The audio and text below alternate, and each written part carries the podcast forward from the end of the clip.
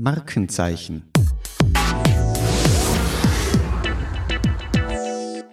Liebe Freunde der erfolgreichen Markenkommunikation, herzlich willkommen zu einer neuen Episode des Faktor Podcasts Markenzeichen. Moodboards sind wesentliche Ressourcen und äußerst hilfreiche Werkzeuge im Designprozess. Sie sind eine visuelle Repräsentation von Ideen oder Konzepten und sind an vielen Stellen in einem Designprozess tatsächlich eine unverzichtbare Hilfe. Sie können die Planung und auch Ausführung von Designprojekten erheblich vereinfachen und erleichtern.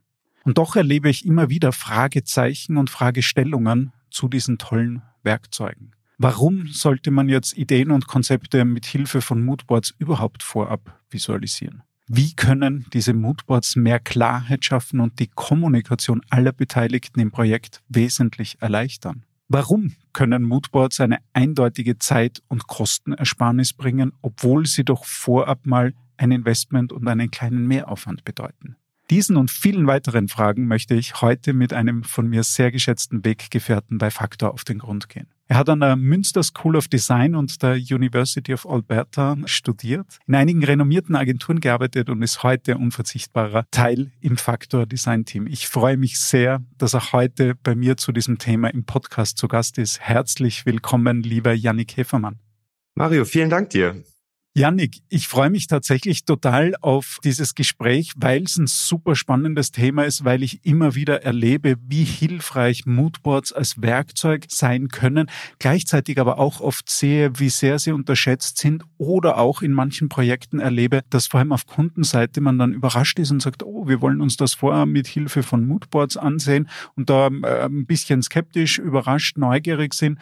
Moodboards sollten doch eigentlich im Alltag längst gelandet sein und unverzichtbar sein. Aber beginnen wir mal damit, Janik, warum sind denn Moodboards für dich so ein spannendes Thema und aus deiner Perspektive so hilfreich? Ja, Mario, du hast es ja eingangs schon gesagt. Also Moodboards sind aus meiner Perspektive ein wichtiges Werkzeug der Kommunikation zwischen zwei Parteien. Mal ganz simpel gesagt. Es ist eine Form von Sprache, also eine Form von Sprache von DesignerInnen. Es können Inhalte und Ideen abgestimmt und präsentiert werden, ohne, und das ist ein wichtiger Faktor, direkt in die Ausarbeitung zu gehen. Du hast es eben schon gesagt, das bedeutet eine große Zeitersparnis, eine Aufwandsersparnis. Das ist eine große Stütze beim Findungsprozess. Da ist schon mal ganz, ganz vieles drin in deiner ersten Perspektive. Es geht um zwei Parteien, wobei das klingt dann schon sehr martialisch, als würde man vor Gericht stehen. Das ist hoffentlich in einem Designprozess nicht der Fall. Stimmungstechnisch das gesagt, das ist eine Form von Sprache von Designerinnen und Designern. Das gefällt mir schon mal sehr, sehr gut. Lass uns doch mal kurz noch ein bisschen reingehen für alle, die jetzt mit diesem Thema Moodboards bis dato tatsächlich weniger praktische Erfahrungen hatten. Was sind denn Moodboards und Kannst du uns vielleicht beispielhaft ein bisschen erläutern, wie man sich die vorstellen kann, wissend, dass wir jetzt in diesem Audioformat Podcast einen klitzekleinen Nachteil haben. Wir können keine Moodboards zeigen, aber wir kriegen das hin. Das kriegen wir auf jeden Fall hin. Ganz schlicht gesagt, es ist eine Zusammenstellung von visuellem, also von Fotos, selbstverständlich, von Grafiken, von Diagrammen, von Farben, manchmal auch von Wörtern, Kernwerte von einem Unternehmen beispielsweise, die insgesamt am Ende idealerweise ein Ganzes ergeben. Also ein Stimmungsbild, eine Welt, eine Vorstellung, über die man dann gemeinsam sprechen kann. Es kann natürlich auch eine Verbindung von Angestaltetem sein und von Mutmaterial. Wenn ich mir jetzt beispielsweise vorstelle, ich habe die Aufgabe für ein Unternehmen eine Welt zu entwickeln, ein Corporate Design, dann kann das natürlich sein, dass ich Diagramme drauf habe, die schon mal in Mutfarben gestaltet sind, aber auch Fotografien aus einem Portfolio von Fotografen oder Fotografinnen. Man denkt natürlich im ersten Moment, wenn man Moodboards hört, ausschließlich an Fotografie, beziehungsweise viele denken das, glaube ich, aber da gehört natürlich viel mehr zu, beziehungsweise kann auch viel mehr dazugehören. Es ist übrigens nicht zu verwechseln mit Themenboards, die ja in der redaktionellen Arbeit zum Einsatz kommen, wenn man wirklich Inhalte abstimmt. Aber Moodboards, da steckt ja schon das Wort Mood drin. Es hat was mit einer Stimmung zu tun, mit einer Aussicht, mit noch nicht unbedingt etwas komplett Konkretem und Ausgestaltetem. Mhm. Ich habe das beispielhaft vor ganz kurzem in einem Projekt mit einem großen Kunden erleben dürfen, wo es auch um den Corporate Design Prozess ging oder da in diesem Meeting zentral. Und da haben wir ein Moodboard eingesetzt, das insofern ganz spannend war, wie du gesagt hast, dort waren natürlich Farben, Bildsprache, Schriften, auch Diagramme etc. Also ganz viele Elemente, die ja schlussendlich auch eingesetzt werden, die aber alle mal nur eine Anmutung schaffen sollten, in welche Richtung kann es gehen, welche Tonalität, welche Stimmung kommt darüber, wie sehen wir das? Und das war total interessant mit dem Kunden, weil der dann gesagt hat, das hat seine Vorstellungskraft total geschärft. Gleichermaßen hätte er diese Anmutung überhaupt nicht im Kopf gehabt, obwohl es natürlich viele Gespräche davor, Projektschritte gab, wo man dann auch, und das war für mich so ein eindrücklicher Punkt auch wieder zu sehen, man spricht und arbeitet gemeinsam lang an diesem Thema und hat dann den Eindruck, wir haben da alle ein Bild im Kopf. Ja, hatten wir nur nicht das Gleiche. Ne? Und das war total interessant, wo der Kunde dann für sich auch gesagt hat, er hat jetzt eine klare Vorstellung, wo es hingeht und wir hatten auch eine ganz, ganz wunderbare Grundlage. Eben gerade Tonalität, diese Farben, fühlt sich das stimmig an, obwohl es, und das ist für mich jetzt vielleicht auch an diesem Punkt sehr spannend, das Moodboard nicht der erste Schritt, also wenn wir jetzt im beispielsweise Corporate Design Prozess sind, das ist ja noch nicht das Corporate Design, sondern soll wirklich nur Richtung geben, Janik, oder? Das ist hundertprozentig richtig. Also du hast das eben schon gerade gesagt, die Vorstellung bei der Kundschaft im Kopf war eine ganz andere. Ich meine, wir sprechen am Ende über Design. Design ist keine Wissenschaft. Wir können nicht rechnen eins plus eins, sondern bei uns ist immer noch ein wahnsinnig großer Interpretationsspielraum da. Und nur weil in meinem Kopf beispielsweise die Worte energetisch mit der Farbe Orange einhergehen, heißt das noch nicht, dass auf Kundenseite das Wort energetisch mit derselben Farbe einhergeht. Vielleicht sehen die da ein Blau, ein tiefes oder ein Rot oder was auch immer. Und deswegen sind Moodboards so ein wichtiges Werkzeug. Wenn ich mir jetzt vorstelle, ich müsste ein ganzes Corporate Design schon durchgestalten mit der Farbe, die für mich ganz klar energetisch bedeutet, man präsentiert es der Kundschaft und die sagen, oh, Orange gefällt mir aber gar nicht, dann steht man vor einem Problem. Und dieses Problem kann einfach vermieden werden, indem man vorher auf einem abstrahierten Niveau Dinge mit der Kundschaft abstimmt. Und da ist für mich tatsächlich der große Vorteil von Moodboards. In der Vorbereitung auf unsere heutige Folge, Yannick, habe ich mir gedacht, ist mir auch dieses Sprichwort ein gemeinsames Bild entwickeln ganz, ganz stark plötzlich in den Sinn kommen, weil das trifft's eigentlich ganz gut. Und du hast jetzt an diesem Beispiel mit dem Wort energetisch, wir hatten in diesem äh, Corporate Design Prozess vor allem auch das Thema zeitgemäß. Wir wollen eben verwurzelt, aber trotzdem zeitgemäß auf. Und dort haben wir gemerkt, dass ganz unterschiedliche visuelle Vorstellungen mit den gleichen Wörtern eigentlich verbunden wurden. Man kann sich's auch ein bisschen vorstellen, wie früher hätte man wahrscheinlich Collage dazu gesagt, wo man sagt, aus, aus ganz unterschiedlichen Ecken nimmt man sich Stimmungen, eben Bilder, Farben, Schriften etc. und schafft so mal ein, ein gemeinsames Bild. Jetzt ist eine ganz zentrale Frage und das habe ich tatsächlich schon mal erlebt, dann auch äh, mit in, in so einem Prozess, wo man sagt, im nächsten Schritt werden wir jetzt tatsächlich Moodboards gemeinsam uns ansehen und abstimmen und dann war auf Kundenseite auch die Frage, naja, ob das jetzt klug ist, weil eben wenn wir da voneinander abweichen, wo ich mir dachte, genau das ist ja die zentrale Hilfestellung. Gleichzeitig, und das würde ich gern mit dir ein bisschen in das Thema reingehen, hat auch oft das Gefühl des Scheiterns. Also wenn man da ein gemeinsames Bild entwickelt, Dinge mal auf den Tisch legt im wahrsten Sinne des Wortes, einen Blick drauf wirft, natürlich kann passieren, dass es nicht passt, aber ist das nicht eher konstruktiv, um dann weiterzugehen? Oder wie erlebst du das? Weil ich erlebe ein bisschen diese Stigmatisierung, wo man sagt, oh, da könnten die Meinungen auseinandergehen. Ja, aber genau dafür ist es ja da, ne? Also, dass man in den Austausch geht und in die Kommunikation. Da könnte ich tatsächlich direkt auch mal ein Beispiel bemühen aus jüngster Vergangenheit, wo es tatsächlich so gewesen ist, das war eigentlich ein mustergültiger Prozess. Wir sind beauftragt worden, uns vier unterschiedliche Welten zu überlegen für einen Hustenbonbonhersteller. Und anfangs haben wir tatsächlich ausschließlich mit Mutmaterial gearbeitet. Das heißt mit Fotografie, mit Skizzen, die wir gefunden haben, Strichzeichnungen, Farben und so weiter und so fort. Und nach der ersten Abstimmung sagte die Kundschaft, okay, die Route weiterverfolgen und die Route weiterverfolgen. Und da kam es auch sehr auf die Stimmung der Leute an, beziehungsweise was die da drin gesehen haben. Fühlen wir uns durch diese Bildsprache, die wir da gezeigt haben, ein bisschen freier, ein bisschen leichter oder darf es ein bisschen bolder, ein bisschen selbstbewusster sein mit plakativen, farbigen Hintergründen. Und in der nächsten Runde ist es dann so gewesen, dass gesagt worden ist, okay, uns gefällt aus diesem Moodboard was, uns gefällt aus diesem Moodboard was. Können wir das nochmal nachschärfen und kanalisieren?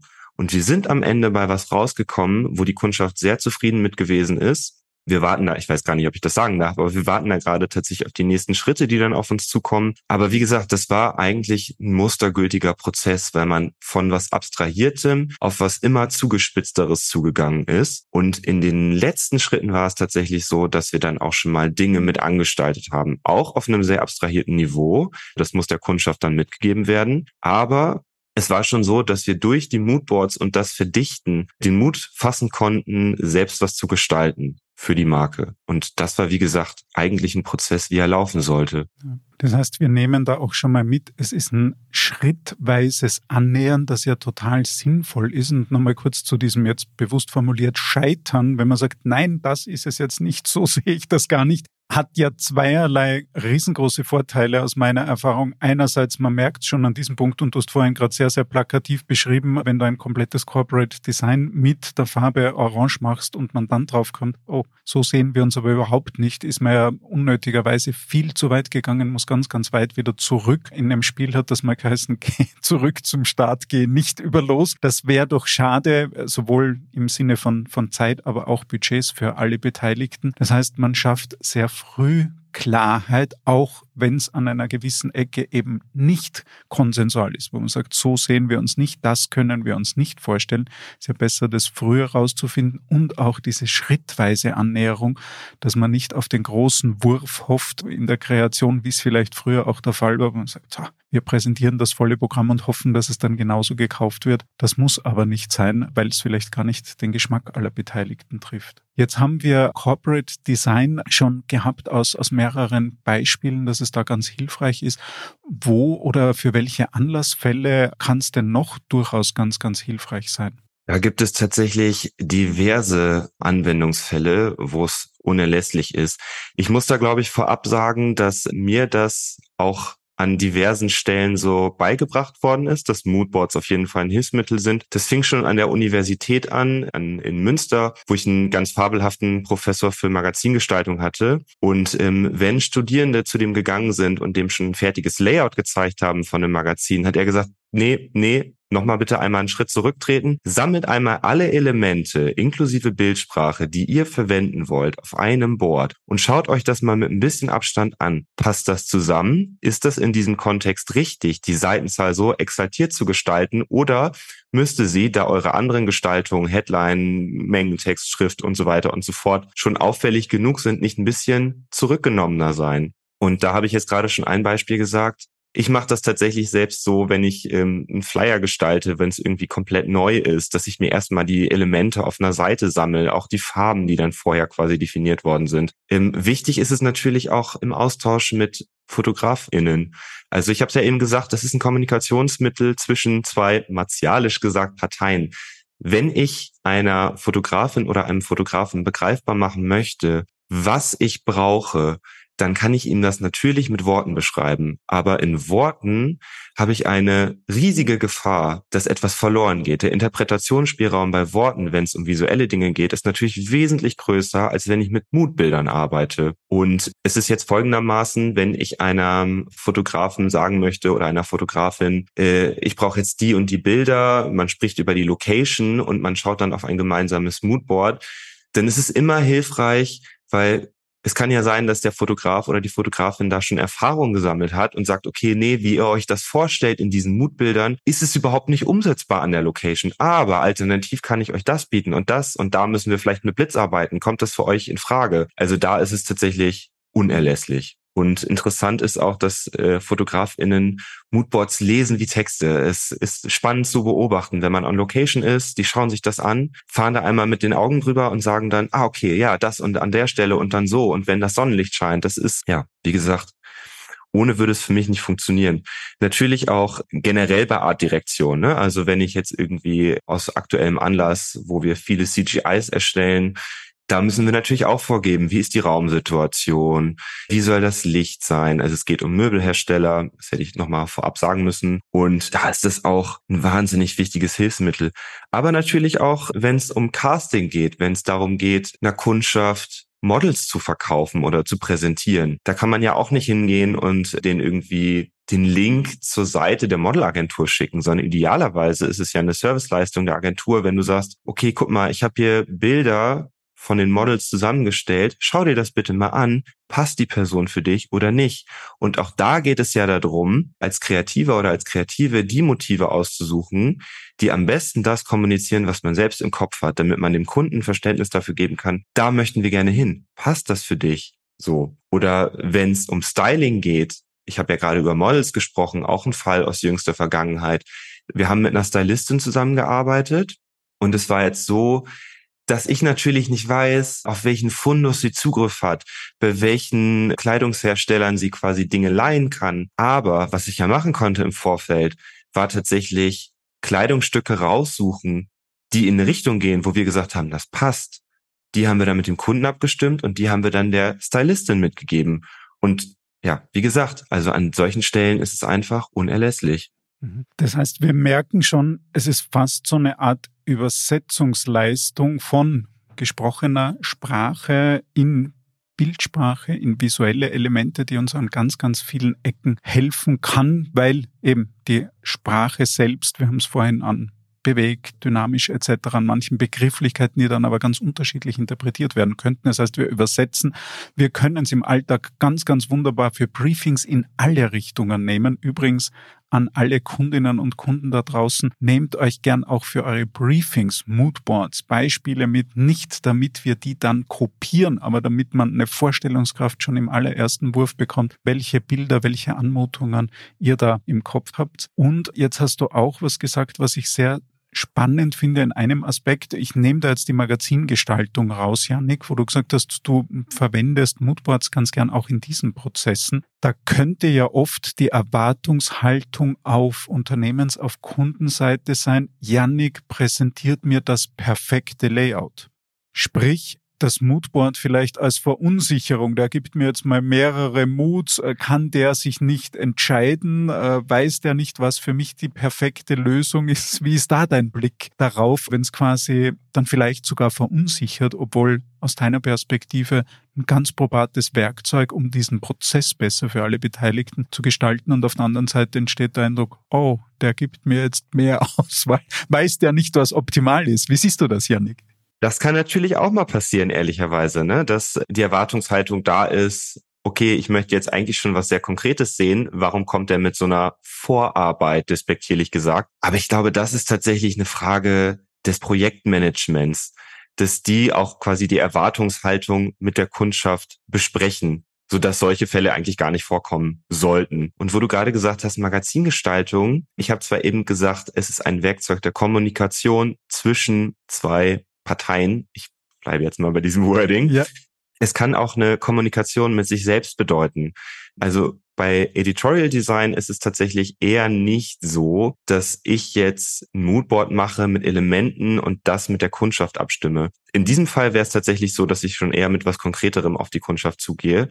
Jetzt ist aber folgende Situation da ich muss ja auch einen Dialog mit mir selbst führen in dem Sinne oder einen Dialog mit meinen Vorgesetzten. Und dafür ist es natürlich auch in deren Sinne, wenn man vorab sich auf so einem abstrahierten Niveau über Elemente klar wird. Also, dass ich jetzt gar nicht unbedingt schon 15 Seiten durchgestalte und dann sage, guck mal, so sieht das aus. Und dann wird aber von Vorgesetzten gesagt, das ist die völlig falsche Richtung. Warum benutzt du denn da eine serifenlose Schrift? Das macht ja gar keinen Sinn. Ja, und das kannst du halt einfach vermeiden, ne? Wenn du vorher einmal drauf guckst, viel prägnanter eigentlich Mengentextgröße. Wie angenehm ist es denn, die Schrift in der und der Größe zu lesen? Und wenn du dir das vorher einmal, ohne es ins Layout gebaut zu haben, dir einfach auf einer Seite anschaust, kannst du dir eine ganz andere Klarheit darüber verschaffen. Ja. Ich hatte letztens übrigens auch ein sehr, sehr interessantes Gespräch, wo für mich eine spannende Dimension von Moodboards auch reingekommen ist, wo wir uns über die ja durchaus sehr zeitgemäße Form von Projektmanagement in Richtung, wir versuchen Prozesse agiler, Projekte agiler zu machen und wo mein Gesprächspartner dann gesagt hat, eigentlich die Moodboards waren das immer schon, nämlich in kurzen Abständen Klarheit zu schaffen über ein gemeinsames, in dem Fall Bild, ob die Richtung stimmt und dann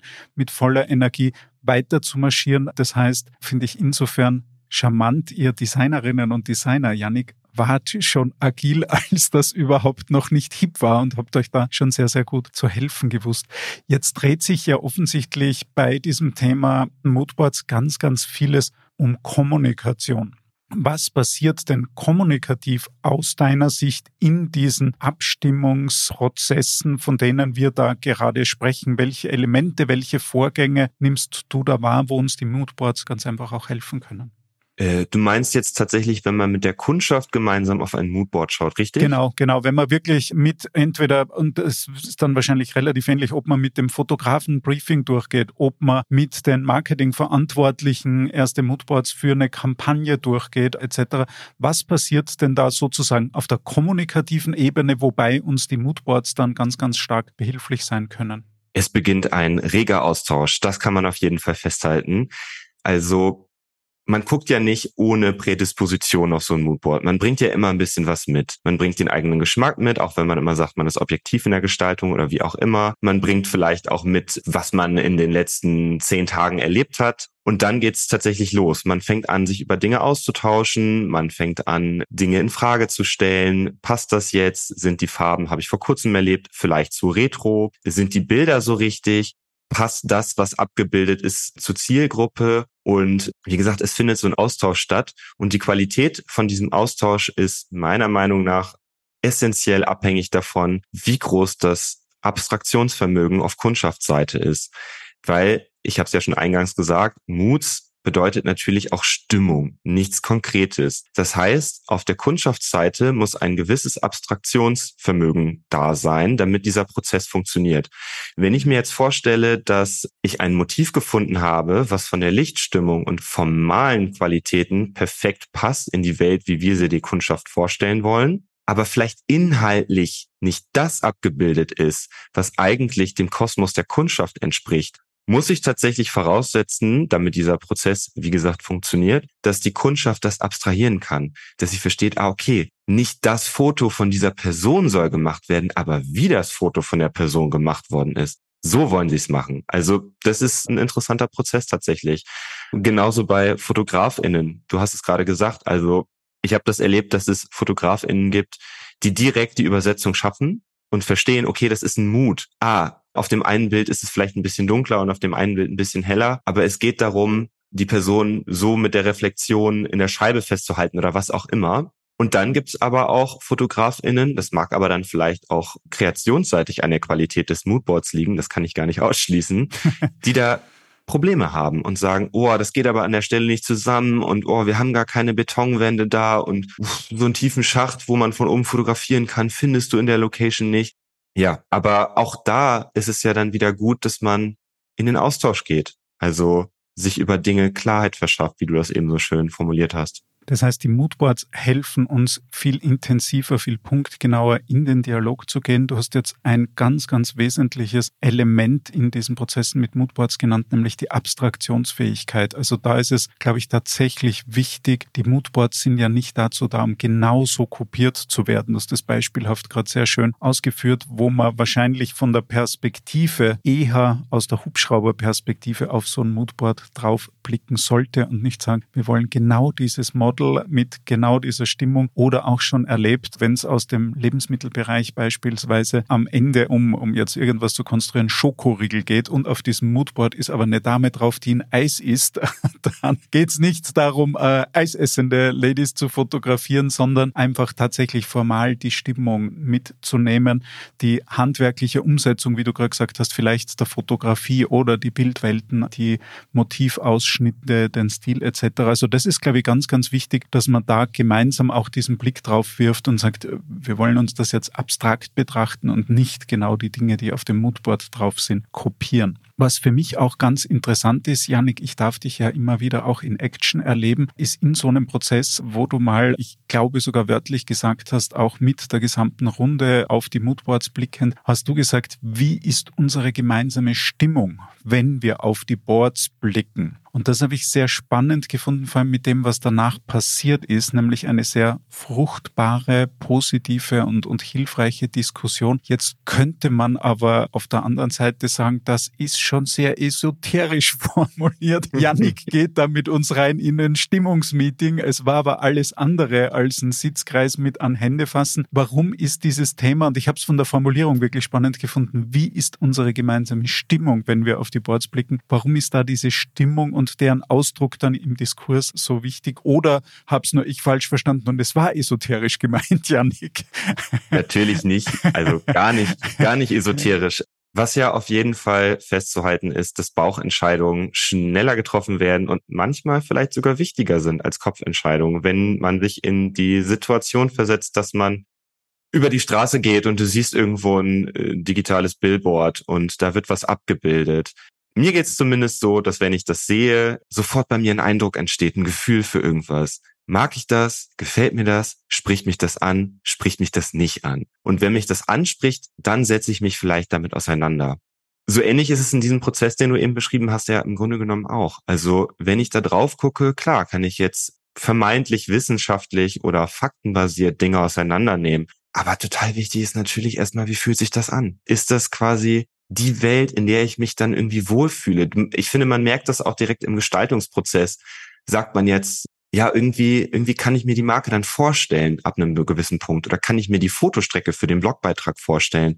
Ja, es hängt ganz viel von der eigenen Stimmung und dem eigenen Gefühl ab. Und gleichzeitig, das erlebe ich sehr häufig in diesen Prozessen, also einerseits, wie du gesagt hast, diese Stimmung ist ja unfassbar wichtig. Wenn man jetzt beispielsweise einen Corporate Design Prozess nimmt, das Unternehmen geht ja die nächsten Jahre, idealerweise sogar Jahrzehnte mit diesem Corporate Design dann nach außen. Also die müssen das ja hundertprozentig idealerweise mittragen. Und wenn sich da jemand massiv unwohl fühlt, jetzt nehmen wir den Unternehmenseigentümer, dann wird das wahrscheinlich nicht zusammengehen und auch nicht ganz passend sein. Und gleichzeitig wichtig und das finde ich tatsächlich spannend, gerade mit dir auch in diesen Prozessen. Die Stimmung ist oft der Auftakt, um zu sagen, wie geht's mir dabei, wie fühlt sich das für mich an, um es dann aber auf der analytischen Ebene abzuarbeiten und zu sagen, warum ist es jetzt so, auch wenn es sich sehr mhm. gut anfühlt, zu sagen, was sind jetzt die Zutaten, dass man sich, bleiben wir beim Corporate Design, mit dieser Stimmung, mit diesen Moods, die wir da gerade zeigen, total wohlfühlt und sagt, ah, was sind jetzt dann total analytisch wieder, also es geht um die Stimmung, die der Ausgangspunkt Ausgangspunkt ist, aber gleichzeitig wird die dann analytisch in den einzelnen Dimensionen runtergebrochen, unabhängig davon,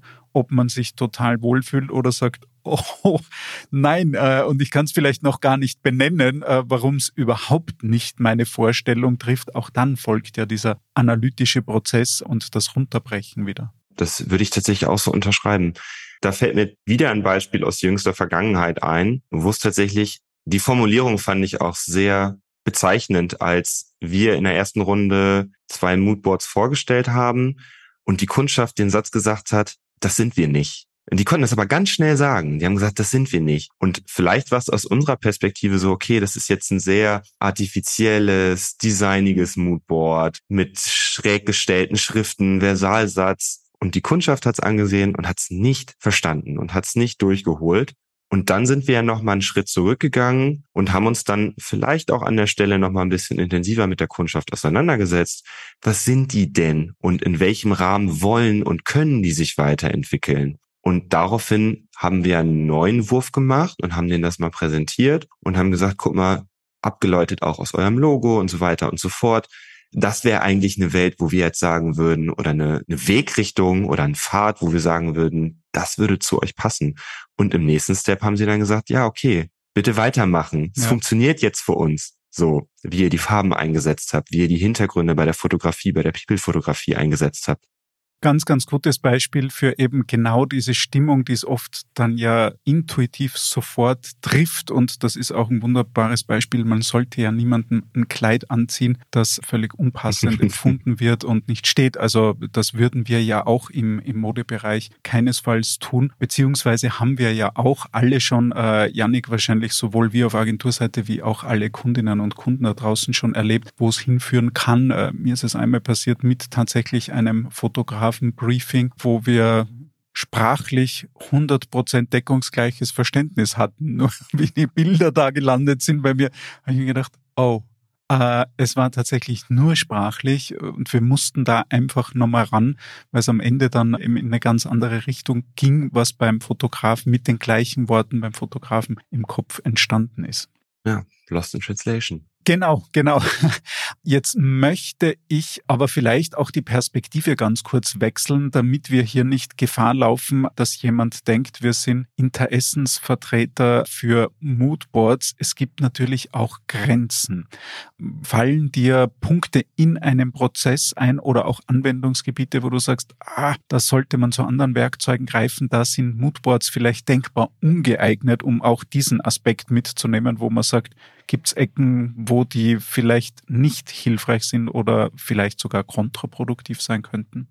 Ich glaube, das würde ich tatsächlich eher an einen zeitlichen, an eine zeitliche Achse setzen. Also diese Frage, die du gerade gestellt hast. Und zwar ist es ja so, dass sie am Anfang eines Prozesses wichtig sind. Ab einem bestimmten Zeitpunkt muss man sich aber auch natürlich davon verabschieden. Das ist jetzt ein Gemeinplatz, den ich sage, aber ich glaube, dieser Schritt von unkonkretem zu langsam konkretem. Das ist tatsächlich sehr wichtig. Und ähm, mir fiel jetzt ad hoc kein Bereich ein, wo ich sagen würde, es macht gar keinen Sinn, da irgendwie erstmal sich anzunähern. Aber tatsächlich diese, dieser zeitliche Aspekt, also wann positioniere ich das? Das wäre eher etwas, wo ich sagen würde, darauf kann man achten. Es ist ja, also es kann ja auch tatsächlich so sein, dass wenn man erst einen Konsens gefunden hat und dann in die Ausarbeitung geht, dass nachträglich dann nochmal die Frage gestellt wird, oh ja, ist das denn überhaupt jetzt so richtig? Passt das denn überhaupt zu uns? Und dann kann man ja nochmal sagen, okay, wenn ihr euch gar nicht mehr wohlfühlt mit dem, was vorab einmal definiert worden ist, dann können wir natürlich nochmal neue, breit gefächerte Welten aufmachen und dann wieder in die Ausarbeitung gehen. Aber natürlich, sobald man in die konkrete Ausarbeitung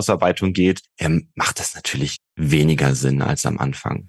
Das heißt, es ist weniger der Anlassfall, sondern eher der Zeitpunkt innerhalb eines Projekts. Und da kann man ganz klar sagen, am Beginn einer Reise können uns die wirklich helfen, allen Beteiligten auf allen Seiten. Da können die uns weiterbringen, hilfreich sein, damit wir alle weiteren Schritte massiv beschleunigen, viel fokussierter machen können. Es macht aber relativ wenig Sinn, am Ende eines Prozesses dann nochmal Moodboard, sondern dann soll's und will's auch sehr konkret sein. Ich hatte übrigens, fällt mir gerade ein vor, ich glaube, ein, zwei Wochen auch einen wunderbaren Einsatz für Online-Marketing-Kampagnen, um national Azubis zu gewinnen, wo wir uns verständigt haben auf die Bildsprache. Und wir hatten, da sind Worte gefallen wie dynamisch, bewegt, starke Bilder, starke junge Menschen. Und das war dann total interessant. Natürlich haben wir uns auch hier mit Moodboards geholfen, wo wir aber ganz schnell gemerkt haben, beispielsweise, dass an manchen Aspekten das Verständnis des Auftraggebers ein ganz anderes war, dass dem manche Themen vielleicht zu weit gingen, manche Themen er sogar noch intensiver gesehen hat. Und das war innerhalb von wahrscheinlich 30 Minuten in einem Meeting haben wir gemeinsam ein wahnsinnig klares Bild gehabt, welche Bilder wir suchen, welche Bilder wir auch briefen in der Fotografie. Also es ist schon extrem hilfreich, vielleicht auch nochmal in Richtung dieses Aspekts zu unterstützen. Die sind doch ein Mehraufwand. Ja, für einen ganz kurzen Moment, das spart man aber tatsächlich vielfach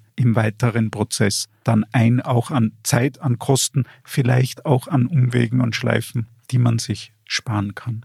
Auf jeden Fall ist das Ressourcen schon, ja. Jetzt haben wir viele Aspekte von Moodboards beleuchtet.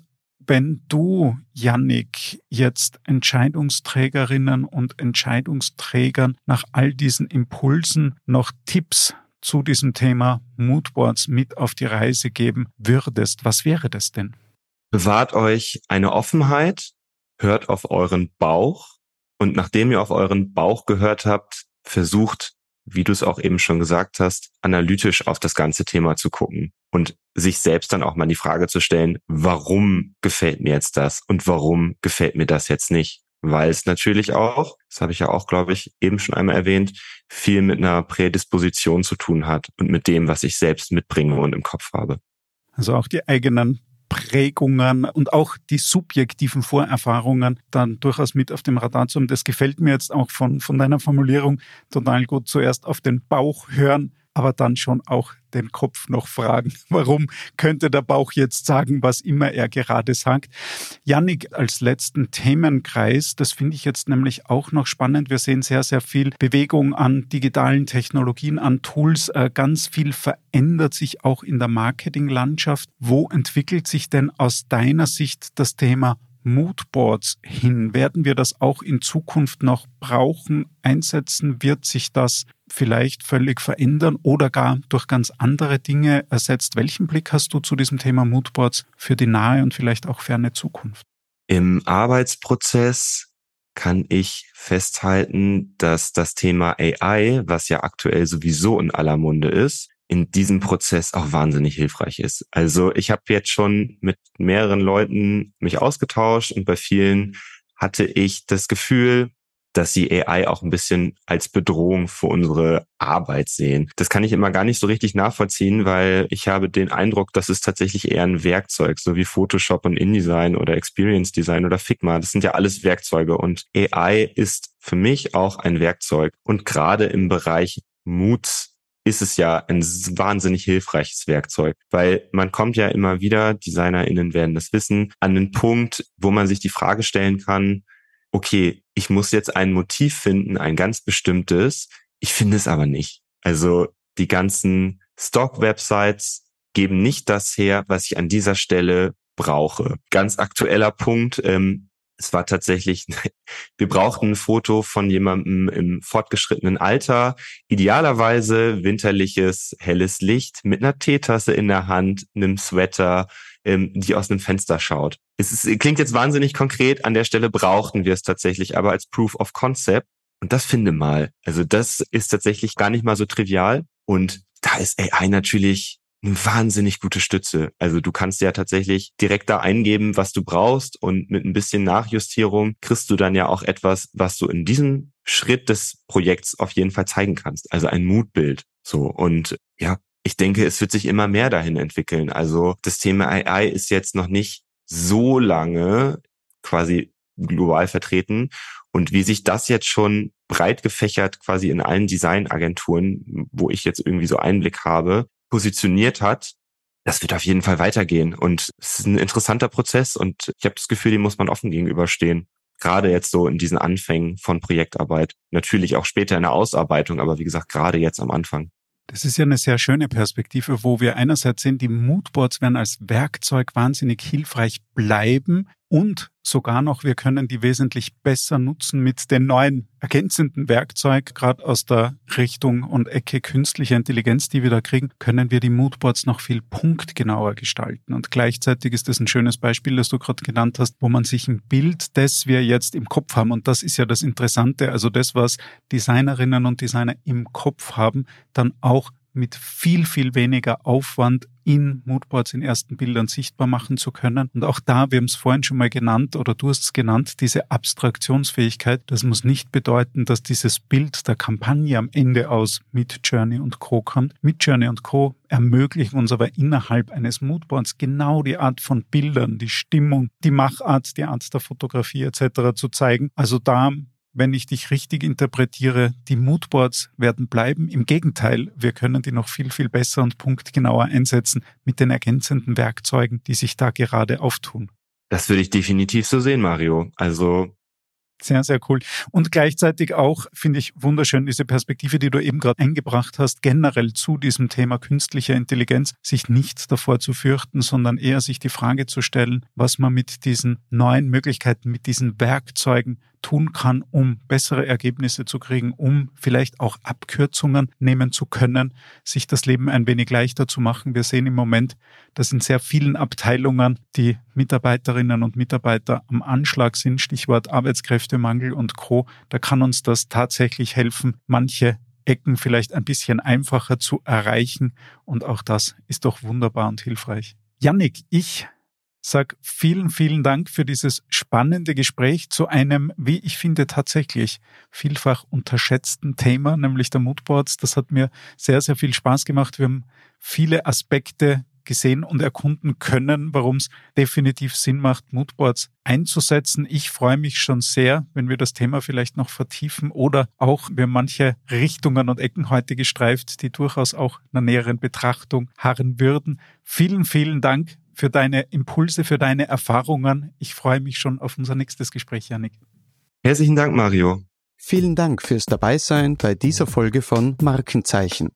Kontaktieren Sie uns gerne für Fragen und Feedback über unsere Website www.faktor.partners. Bis bald wieder, wenn es heißt Markenzeichen. Erfahren, was für Marken zählt. Markenzeichen.